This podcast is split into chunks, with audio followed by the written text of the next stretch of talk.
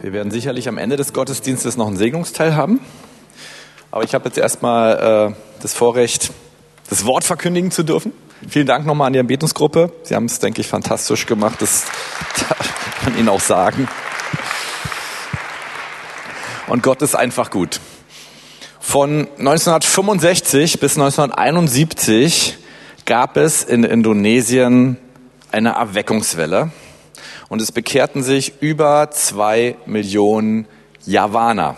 Das Thema ist heute Erweckung. Und wie macht Gott Erweckung? Und es gibt Berichte über diese Erweckung, dass in manchen Dörfern und Städten der Heilige Geist Straßenzug für Straßenzug durch die Stadt ging und die Menschen, die genau immer in diesem Straßenzug waren, die gingen auf ihre Knie und haben zu Jesus gerufen, haben ihre Sünden bekannt und haben gesagt, Gott, ich will mein Leben mit dir in Ordnung bringen. Und sowas bewegt mich, so zu sehen, wow, solch eine Kraft in einem Land und das, was dabei herauskommt. Ulrich Gäbler ist ein Schweizer Theologe, der hat ein Buch geschrieben, das heißt einfach Erweckungsbewegung. Und er hat es ganz schön definiert. Ich lese euch mal die Definition von ihm vor. Als Erweckungsbewegung werden Strömungen im Christentum bezeichnet, die die Bekehrung des Einzelnen und praktische christliche Lebensweise besonders betonen. Gemeinchristliche oder konfessionelle Dogmen treten hinter ein ursprüngliches Verständnis eines direkt aus der Bibel entnommenen Evangeliums zurück. Erweckungsbewegungen gehen davon aus, dass lebendiges Christentum mit der Antwort des Menschen auf den Ruf des Evangeliums zur Umkehr und geistlicher Erneuerung beginnt. Ich mag diese Definition, weil wir manchmal mit Erweckung einfach nur ein starkes Wirken des Heiligen Geistes irgendwo verbinden. Aber das, was der Heilige Geist macht, ist ja genauso wichtig, nämlich, dass er uns zu einem ursprünglichen Evangelium zurückführt und dass er in uns den Wunsch wachruft, unser Leben, unser Christsein, unseren Glauben zu erneuern. Und wie wir es in Indonesien eben auch gehört haben, und auch mit unseren Sünden und den Dingen in unserem Leben, die nicht so laufen, wie wir es eigentlich wissen, wie sie laufen sollten, da Gott ranzulassen. Und ganz Lieben, wir, wir sind ja hier Charismatiker in der Gemeinde, wer es noch nicht weiß. Wir leben mit dieser Erweckung und wir erleben sie noch nicht so, wie wir es uns wünschen. Da sind wir, denke ich, uns alle einig. Hoffentlich ist das, was wir erleben, noch nicht Erweckung. Da gibt's noch so viel mehr. Aber ich glaube, und da bin ich Wolfhard dankbar und all denen, die hier predigen, dass dieser Hunger nach der erlebbaren Gegenwart Gottes, dass wir uns in, den, in uns wachhalten und dass wir sagen, nein, wir wollen Erweckung erleben. Wir wollen ein besonderes Wirken des Heiligen Geistes erleben. Sind wir uns da einig? Ja? Amen? Okay, wenn ich normal frage, vielleicht haben sich noch ein paar andere überlegt. Sind wir uns da einig? Yeah, gut, dann, dann kann ich jetzt auch weiter predigen, sonst hätte sich meine Predigt nicht gelohnt. Der, der Text, der Text steht im Römer 7, 15 bis Römer 8, Vers 1. Denn was ich vollbringe, das billige ich nicht. Denn ich tue nicht, was ich will, sondern was ich hasse, das übe ich aus. Ihr merkt, ja, wir sind beim Thema. Wenn ich aber das tue, was ich nicht will, so stimme ich dem Gesetz zu, dass es gut ist. Jetzt aber vollbringe nicht mehr ich dasselbe, sondern die Sünde, die in mir wohnt. Denn ich weiß, dass in mir, das heißt in meinem Fleisch, nichts Gutes wohnt. Das Wollen ist zwar bei mir vorhanden, aber das Vollbringen des Guten gelingt mir nicht. Denn ich tue nicht das Gute, das ich will, sondern das Böse, das ich nicht will, das verübe ich. Wenn ich aber das tue, was ich nicht will, so vollbringe nicht mehr ich es, sondern die Sünde, die in mir wohnt. Ich finde also das Gesetz vor, wonach mir, der ich das Gute tun will, das Böse anhängt. Denn ich habe Lust an dem Gesetz Gottes nach dem inneren Menschen. Ich sehe aber ein anderes Gesetz in meinen Gliedern, das gegen das Gesetz meiner Gesinnung streitet und mich gefangen nimmt unter das Gesetz der Sünde. Keine Angst, ich lege das alles noch aus, ja, das in meinen Gliedern ist. Also ich müsste eigentlich ein Bild malen, ne? damit man es so ein bisschen. Ich elender Mensch, wer wird mich erlösen von diesem Todesleib? Ich danke Gott durch Jesus Christus, unseren Herrn. So diene ich selbst nun mit der Gesinnung dem Gesetz Gottes, mit dem Fleisch aber dem Gesetz der Sünde. So gibt es jetzt keine Verdammnis mehr für die, welche in Christus Jesus sind, die nicht gemäß dem Fleisch wandeln, sondern gemäß dem Geist. Dieser Text beschreibt ja diese Spannung in uns, wenn wir wirklich in der Nachfolge leben wollen, wenn wir wirklich sagen, hey, ich will wirklich auch tun, was ich in der Bibel finde. Ich will wirklich, dass mein Leben Unterschied macht und einen Gott zugewandten Lebensstil leben. Dann merke ich, so wie ich das will, klappt es nicht. Ich hoffe, du hast diese Erfahrung schon gemacht. Wenn nicht, sage ich dir, du wirst sie machen. Einerseits wollen wir so sein und so verhalten, wie es uns Jesus vorgemacht hat.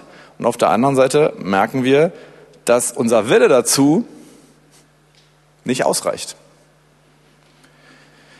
Wir merken, dass auf der Willensseite kein Preis zu gewinnen ist. Und das steht eigentlich total entgegen der Art und Weise, wie wir sonst unser Leben leben, weil da versuchen wir ständig irgendwo oder wir sind in der Versuchung, mit unserem Willensentscheid, mit dem, was ich will, unsere Probleme selbst zu lösen. Ich lege noch einen oben drauf. Wir sind ja bei Paulus im Römerbrief. Der hat auch den Epheserbrief geschrieben und da sagt er im Kapitel 2, die Verse 1 bis 3, so auch euch, die ihr tot wart durch Übertretungen und Sünden, in denen ihr einst gelebt habt nach dem Lauf dieser Welt, gemäß dem Fürsten, der in der Luft herrscht, dem Geist, der jetzt in den Söhnen des Ungehorsams wirkt. Also Paulus redet hier richtig über dämonische Mächte. So, jetzt kommt's. Unter ihnen führten auch wir einst alle unser Leben in den Begierden des Fleisches. Jetzt kommt eigentlich so ein total banaler Satz, der es echt in sich hat, indem wir den Willen des Fleisches und der Gedanken taten. Paulus, der haut hier eine ganz schön steile These raus.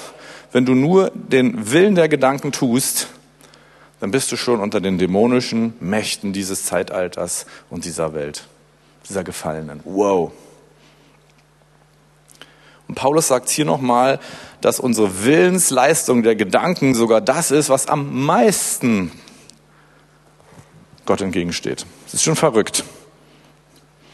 Und das sagt der Paulus auch so schön im Römerbrief, Vers 21. Ich finde also das Gesetz vor, wonach mir, der ich das Gute tun will, das Böse anhangt. Da haben wir es nochmal sozusagen auf den Punkt gebracht. Haben wir schon mal einen Vers verstanden? Klasse.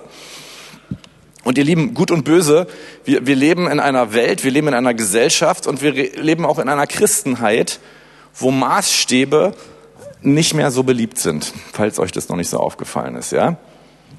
Äh, man, man möchte irgendwo, dass alles toleriert wird und, und alles gleich gemacht wird, aber auch.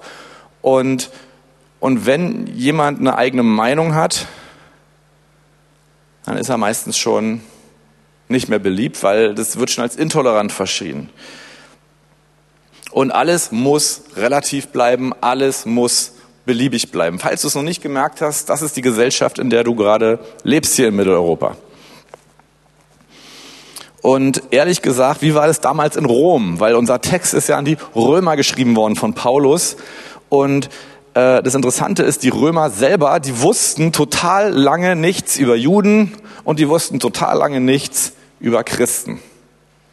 Und erst als Kaiser Nero anfing, die Christen und dann auch die Juden zu verfolgen, da haben die Römer gemerkt, ja, wer, wer sind denn die überhaupt? Die, die sind ja anscheinend die ganze Zeit unter uns, wir kennen die gar nicht.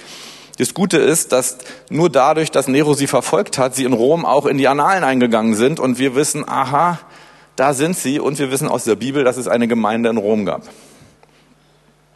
Aber auch Rom war wohl ganz sicherlich eine Stadt, die ähnlich wie unsere Stadt, wie unsere Kultur gerade, für Christen auch nicht gerade die prickelndste Lebensatmosphäre geliefert hat, die es einfach macht, den Glauben zu leben. Die Ähnlichkeiten sind auch schon recht ähnlich. Und auch für uns in unserer Gesellschaft, so für die Römer und die Christen in Rom, stellt sich die Frage, was ist unser Maßstab? Das ist auch unser Glaubensmaßstab. Und Paulus sagt es im Vers 16, wenn ich aber das tue, was ich nicht will, so stimme ich dem Gesetz zu, dass es gut ist. Und äh, Paulus sagt hier was, ich habe ja einen Maßstab. Ich habe den Maßstab Gesetz. Und wenn ich mich an diesem Gesetz zumindest messe, ich gehe da gleich nochmal drauf ein, dann merke ich, dass ich diesen Maßstab schon mal nicht halten kann.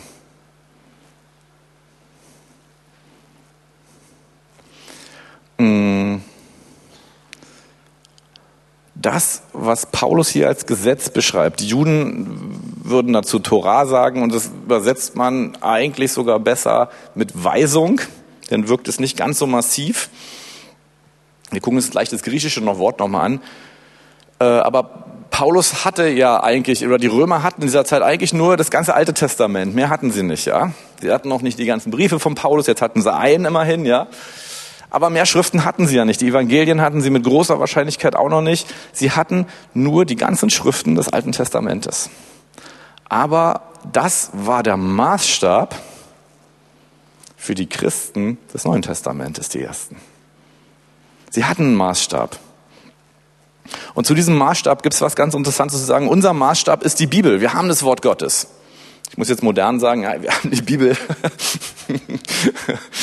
Äh, du darfst sie auch noch in analoger Form lesen. Ja, meine Frau und ich, wir haben immer so ein Bette, genau den. Äh, ich lese sie immer gerne auf diesen, diesen flachen Lesedingern hier und meine Frau liest sie immer gerne noch so zum Aufklappen, so, ja, und zerstört den Regenwald sozusagen und ist egal.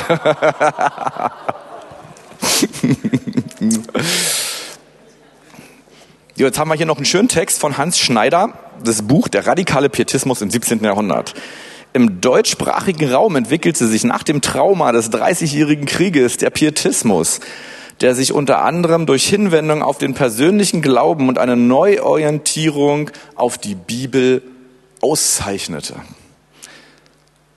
Eine große Rolle spielten kleinere Konventikel, heute Hauskreise. Aus dem Pietismus entwickeln sich später unter anderem die Herrnhuter Brüdergemeinde Gemeinde und die Frankische Stiftung in Halle. Hier haben wir einen ganz interessanten Punkt, weil es war eine Erweckungsbewegung, der Pietismus. Und der Grund dafür, dass der Heilige Geist mächtig wirken konnte, war, dass die Menschen einen Maßstab in ihrem Leben wieder aufgerichtet hatten. Sie haben einfach angefangen, diese Bibel, diesen Maßstab wieder zu lesen und haben gemerkt, oh, vielleicht sollten wir auch noch was in unserem Leben ändern, in unserer Lebensführung. Da kommt auch dieses Wort Pietismus her, ja. Und das nur, weil sie die Bibel gelesen haben und gesagt haben, wir, wir packen diesen Maßstab Bibel wieder auf den Tisch und wir lesen ihn gemeinsam und wir reden darüber, was sich in unserem Leben ändern muss. Dadurch ist eine Erweckungsbewegung entstanden aus Baden-Württemberg über Thüringen bis nach Sachsen, wo sich Hunderttausende Menschen für Jesus entschieden haben und zur Nachfolge. Der Heilige Geist hat machtvoll, machtvoll, machtvoll gewirkt, weil Menschen sich entschieden haben, die Bibel als Maßstab in ihrem Leben zu haben und zu lesen. Und das, was wir auch wollen, das ist dadurch entstanden. Ja, ich muss die Geschichte kurz erzählen, weil ich sie einfach cool finde. Wir fahren jedes Jahr auch nach Bertelsdorf und da gibt's in Bertelsdorf einen ganz lieben Pfarrer, der uns immer die Schlüssel gibt zu seiner Kirche. Und warum wir in diese Kirche jedes Jahr mit der Bibelschule gehen, ist, weil im Jahr am 13. August 1727 da etwas Besonderes passiert ist. Diesen Termin könnt ihr euch alle ziemlich gut merken, weil am 13. August hat nämlich der Wolfhard Geburtstag, ja? Also sagt mal alle 13. August. Er wird übrigens dieses Jahr 80, ja? Also nicht vergessen, schreibt es euch jetzt schon mal auf, ja? das hat Spaß gemacht. Wir reden von 1727 und die Situation war die, es, es kamen sogar Migranten nach Herrnhut ins Nachbardorf. Das ist überhaupt dadurch entstanden, ja. Es kamen Flüchtlinge aus Böhmen rüber, weil die Katholiken gesagt haben, und nichts gegen die Katholiken, ja, wir machen alle mal Fehler, aber sie haben alles, was nicht katholisch war, vertrieben aus dem Gebiet. Und so kamen die böhmischen Brüder in diese Gegend und es gab Streit. Es gab einfach Streit. Nicht alle sind Jesus so nachgefolgt, dass man sagt, wir haben nur Frieden auf Erden. Und in diesem Dorf, das war verrückt, lebte ein Reichsgraf. Das war nicht nur so ein lokaler Graf, das war ein Reichsgraf. Das hieß, das war ein Graf, der direkt zum König gehen durfte. Der konnte sozusagen sein Handy nehmen, anrufen und sagen, hey König, ich brauche einen Termin. Und dann hat der König gesagt, Supi, komm rum, du darfst immer rein. Das war ein Reichsgraf. War jetzt sehr einfach erklärt, ja, ich weiß.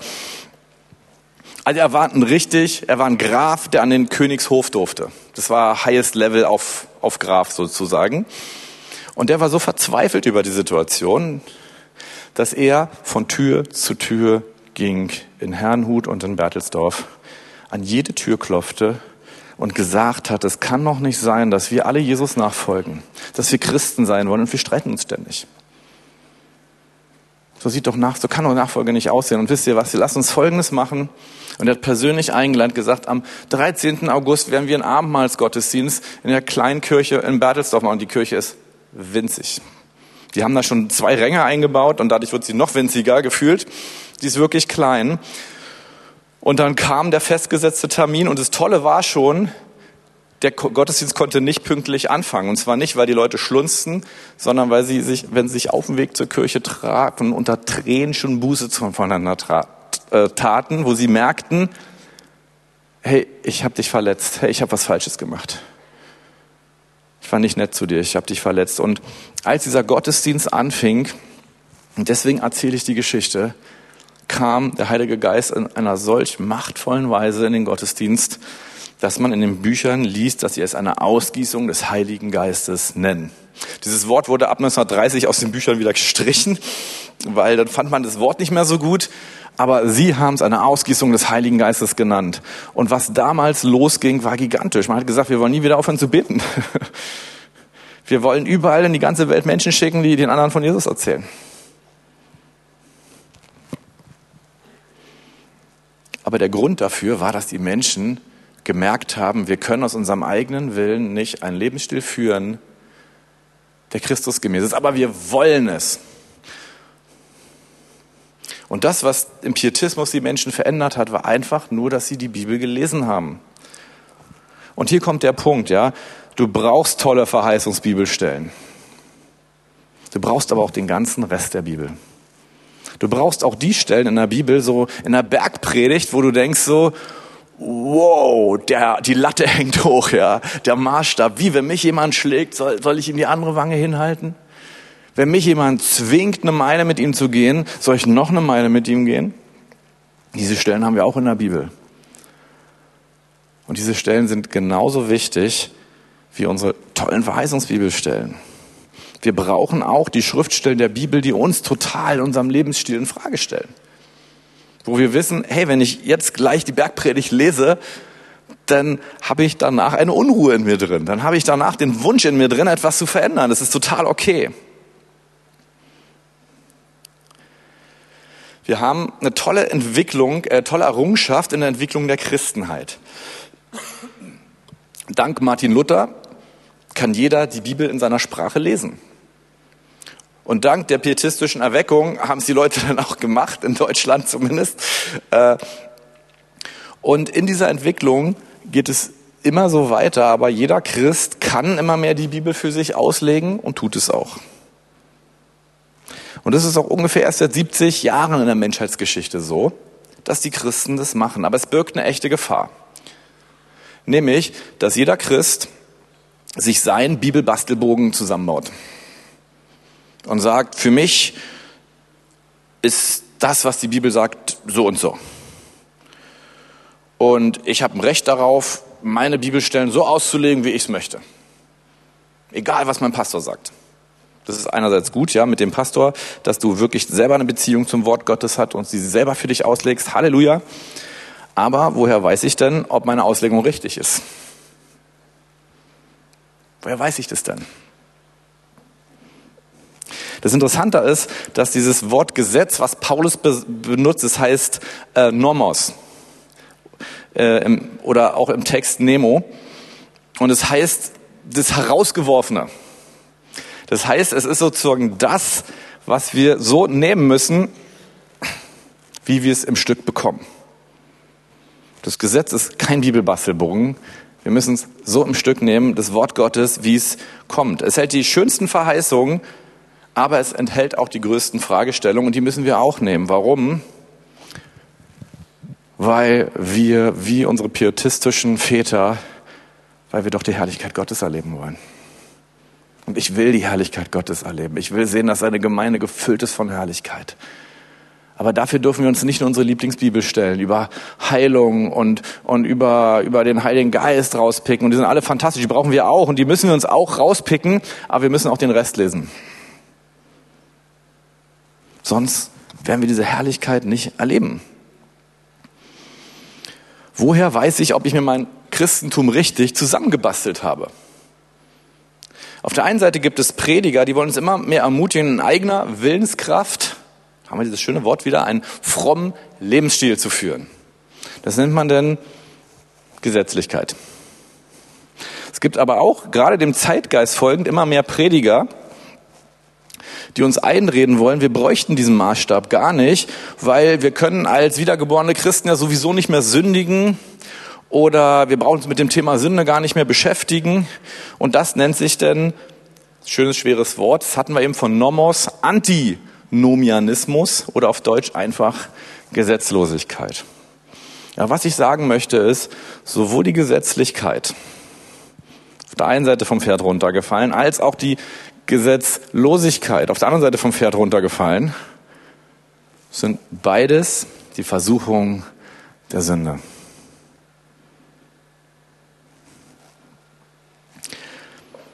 Was soll das Wort Gottes bewirken? Wie funktioniert das Ganze? Und das haben wir eben schon gesehen. Es soll den Hunger und Durst nach Veränderung hervorrufen.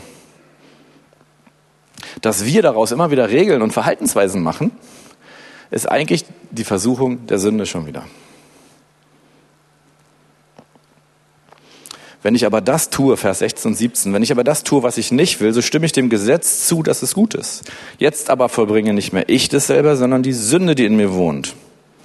Und Vers 24, ich elender Mensch, wer wird mich erlösen von diesem Todesleib? Und hier kommt eine ganz wichtige Sache für uns. Das was uns da herausholt. So wie in Indonesien, so wie in Herrnhut. Das, was uns herausholt, ist Kraft. Echte Kraft. Nicht eine Einsicht über etwas, nicht ein Verstehen von irgendetwas, nicht der Wunsch, etwas anders machen zu wollen, sondern Kraft.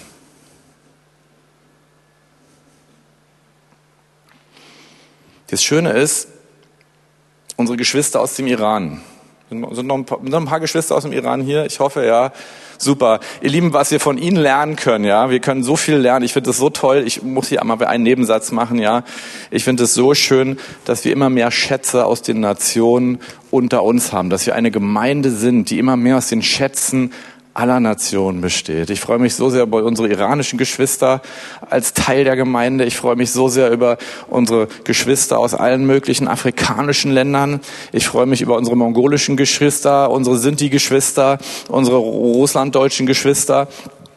Weil jede dieser Nationen und Kulturen, wenn ihr nicht hier seid, dann fehlt der Gemeinde etwas. Dann fehlt ein Schatz des Himmelreichs in dieser Gemeinde. Und ein Schatz, den, uns, den ich von unseren iranischen Geschwistern äh, gelernt habe, den ich erlebt habe, ist, wir hatten ein Islamseminar am, am unserem theologischen Institut und da kam der Leiter unserer iranischen Gruppe, der Hossein, und der hat erzählt, was bedarf es, dass sich ein Mensch aus dem Iran für Jesus entscheidet. Und wenn man jetzt einen deutschen Theologen fragen würde, einen Evangelikalen, der würde vielleicht sagen, ja, dem muss man erstmal den Römerweg erklären oder die vier geistlichen Grundwahrheiten. Und dann muss er eine Entscheidung treffen, sich an diese Lehre halten zu wollen und für sein Leben als real zu akzeptieren. Klingt auch für uns erstmal alle ganz gut, ja. Aber ein Iraner braucht es nicht. Sie sind das Land, wo sich momentan mehr Christen, äh, wo sich mehr Menschen für Jesus entscheiden, prozentual zur Bevölkerung als in jedem anderen Land der Welt. Und unser Leiter meinte, es ist ganz einfach, ihr müsst sie nur zu euch nach Hause einladen. Ihr müsst ihnen gar nichts von Jesus sagen. Ihr müsst einfach nur als Christen da sein. Und schon wollen sie auch Jesus nachfolgen. Weil das, was sie in die Nachfolge bringt, und das können wir von ihnen lernen, ist nicht eine Lehre, es sind nicht Worte. Es ist die Kraft des Heiligen Geistes, die wirkt und die viel mehr durch dich wirkt, wenn du sie nach Hause einlädst, als du es glaubst.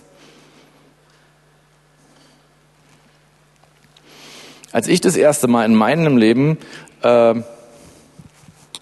auf meiner Suche nach Gott, ich weiß, als das, was der Grund für mich war, dass ich gesagt habe, ich will Jesus nachfolgen, war, dass eine Freundin für mich gebetet hat und es kam so die Liebe und die Kraft Gottes in mein Leben, dass ich gesagt habe, wow, davon will ich mehr.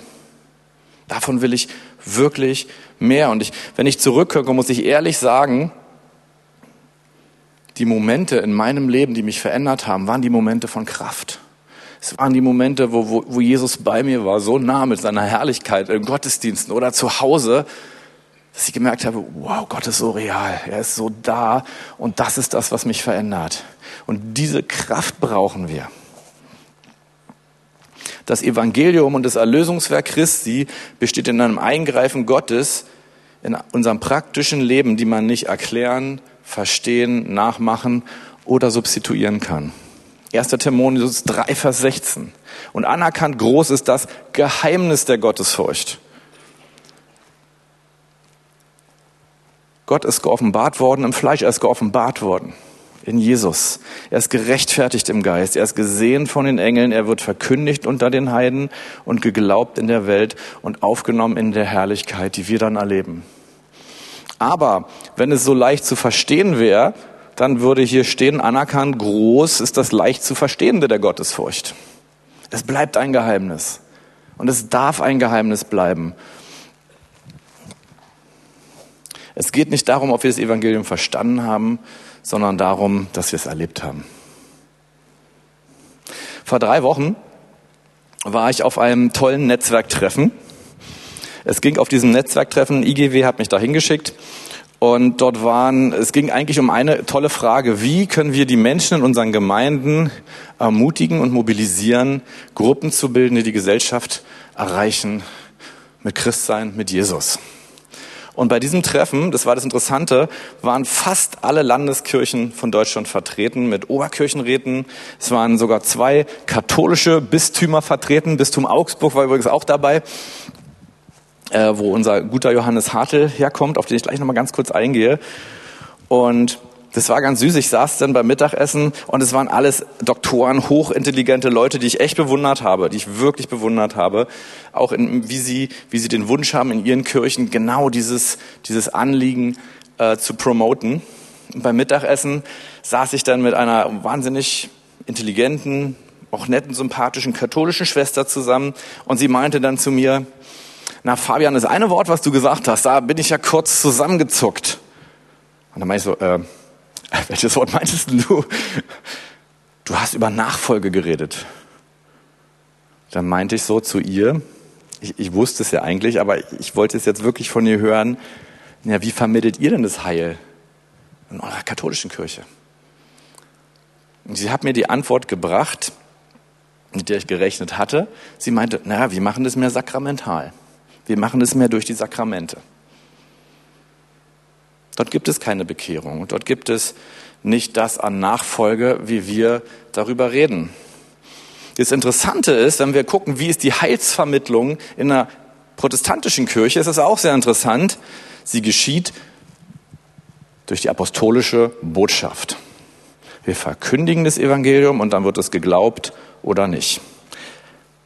Aber jetzt müssen wir uns eins bewusst machen. Wie passiert die Heilsvermittlung in pfingstlich-charismatischen Gemeinden?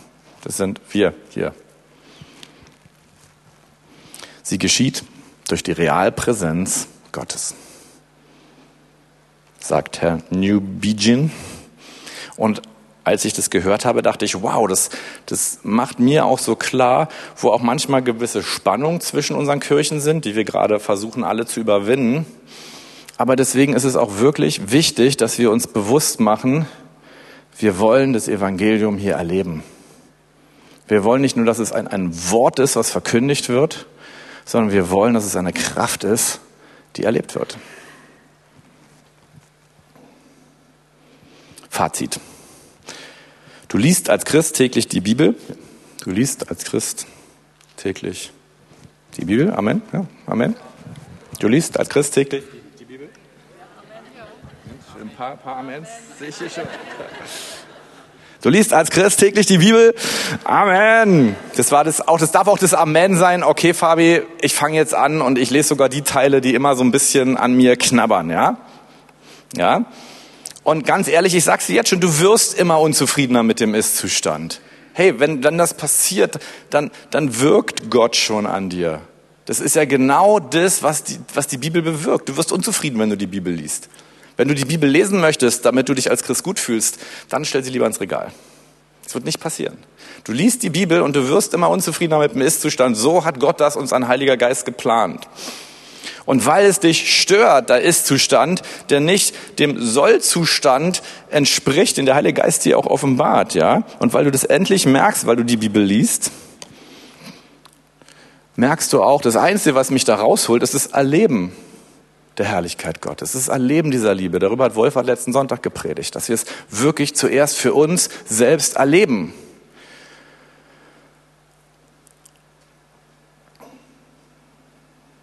Und hier sind wir eben genau an dem Punkt, wie Gott das in Indonesien auf der Straße macht.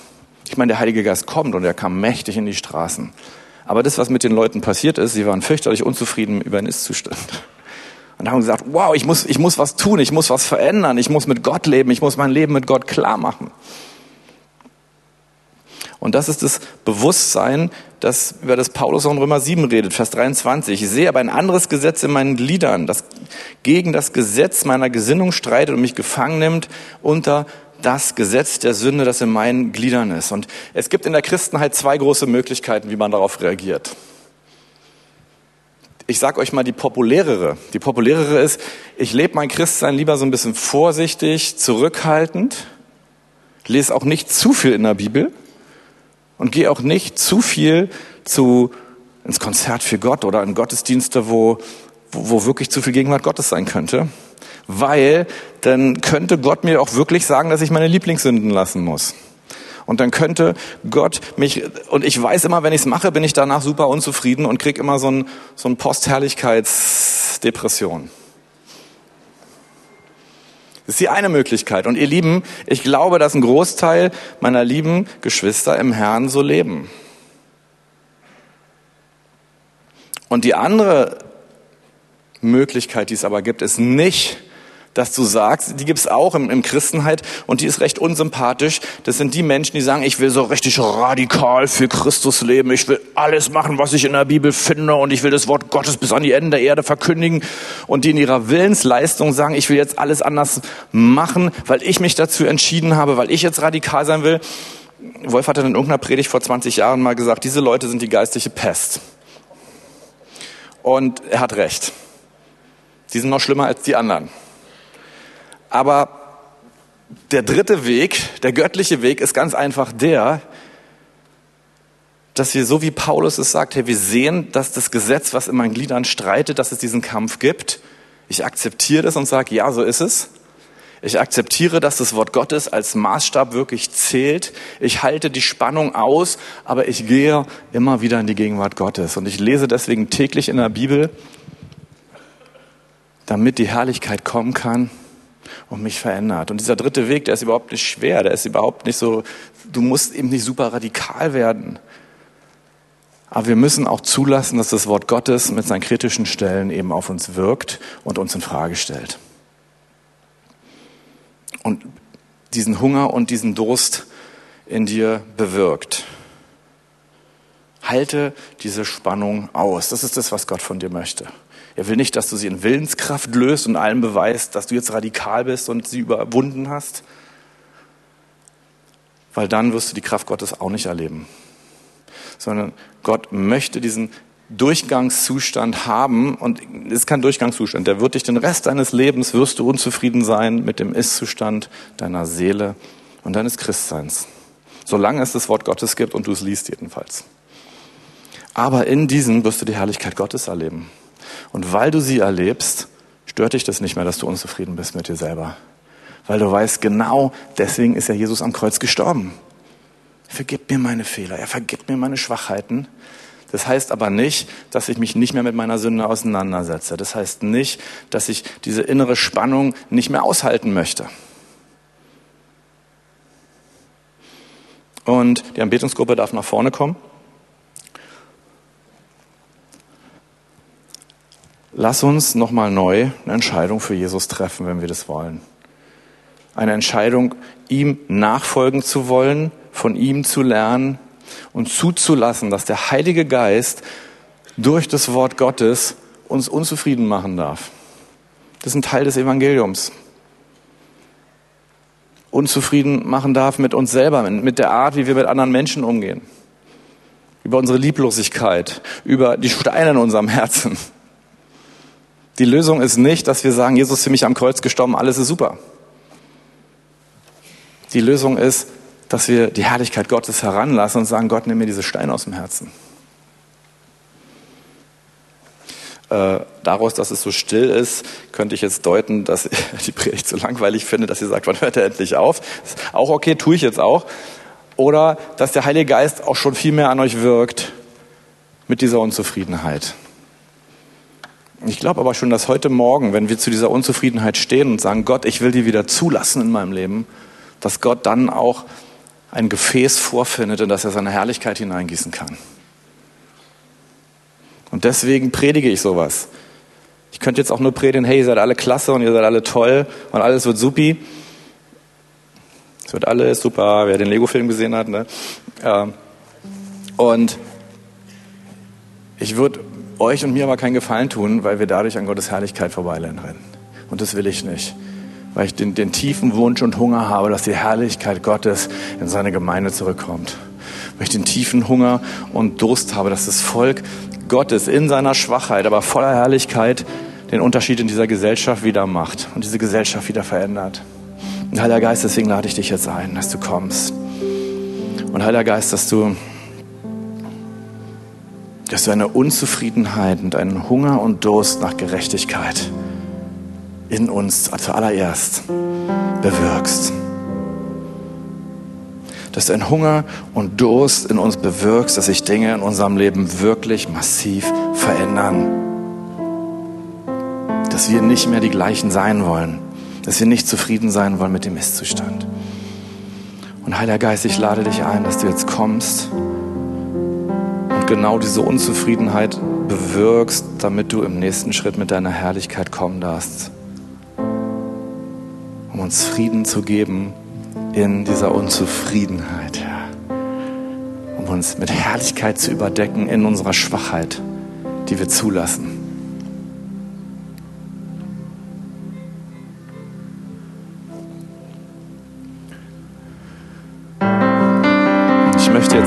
Für alle, die vielleicht sagen, hey, du redest über eine Beziehung zu Gott und äh, ich habe sowas nicht. Jetzt höre ich hier, mit Jesus kann man die haben. Ich, ich will gleich ein Gebet beten, das kannst du nachbeten. Das darf aber auch jeder mitbeten, der sagt, hey, ich will mich jeden Tag neu für Jesus entscheiden und auch heute. Lass wir es einfach zusammen beten. Vielleicht können wir alle dafür aufstehen oder die, die möchten, um wirklich zu sagen, hey, das ist uns wichtig, das ist uns serious, das ist uns ernst. Ich bete es einfach so ganz klassisch vor. Und wer mag, der kann es nachbeten. Lieber Herr Jesus, du bist für uns gestorben und auferstanden. Du hast die Strafe unserer Sünde ans Kreuz genommen. Du hast auch unsere Sünde selbst ans Kreuz genommen. Und du bist als Gerechter gestorben für den Ungerechten. Und Jesus, ich lade dich neu in mein Herz ein dass du so kommst, wie du bist. Dass du mit deinem Wort kommst, so wie es ist. Dass du mit deinem Heiligen Geist kommen darfst zu deinen Bedingungen. Und Jesus, ich möchte dir zu deinen Bedingungen nachfolgen. Ich will mein Leben hinlegen, um dein Leben zu leben. Ich will in meiner Schwachheit kommen, weil ich weiß, dass du mich lieb hast Hunger und Durst nach, nach dir, Jesus. Komm in mein Leben, sei mein Herr und verändere in deiner Kraft mein Leben. Danke, Jesus.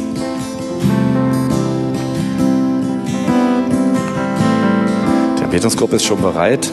Ich weiß nicht, wie der Heilige Geist es heute Morgen machen möchte. Lass uns ein Lied singen schauen, wie der Heilige Geist sich noch bewegen möchte.